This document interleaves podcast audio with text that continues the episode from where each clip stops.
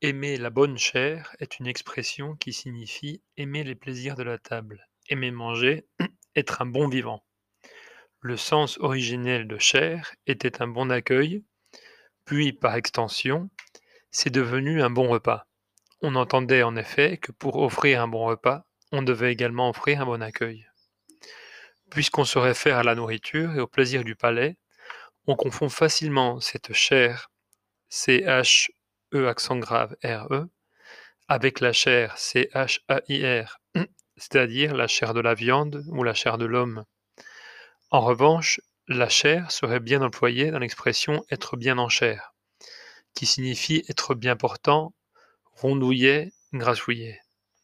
C'est une manière plaisante, agréable de dire qu'une personne a quelques kilos en trop. Dans l'expression avoir la chair de poule, la chair désigne l'aspect de la peau lorsque vous avez froid, que vous sentez un frisson ou que vous avez peur. Enfin, la chair vient du latin cathédra. Il désigne à l'église le siège de l'évêque.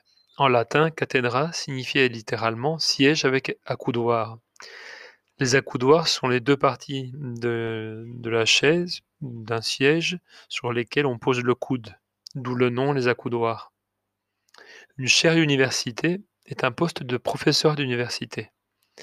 En espagnol, euh, une chaire d'université est una cátedra.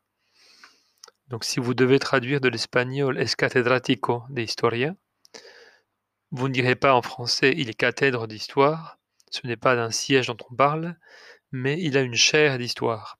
C'est H-A-I-R-E, ou il est titulaire d'une chaire d'histoire.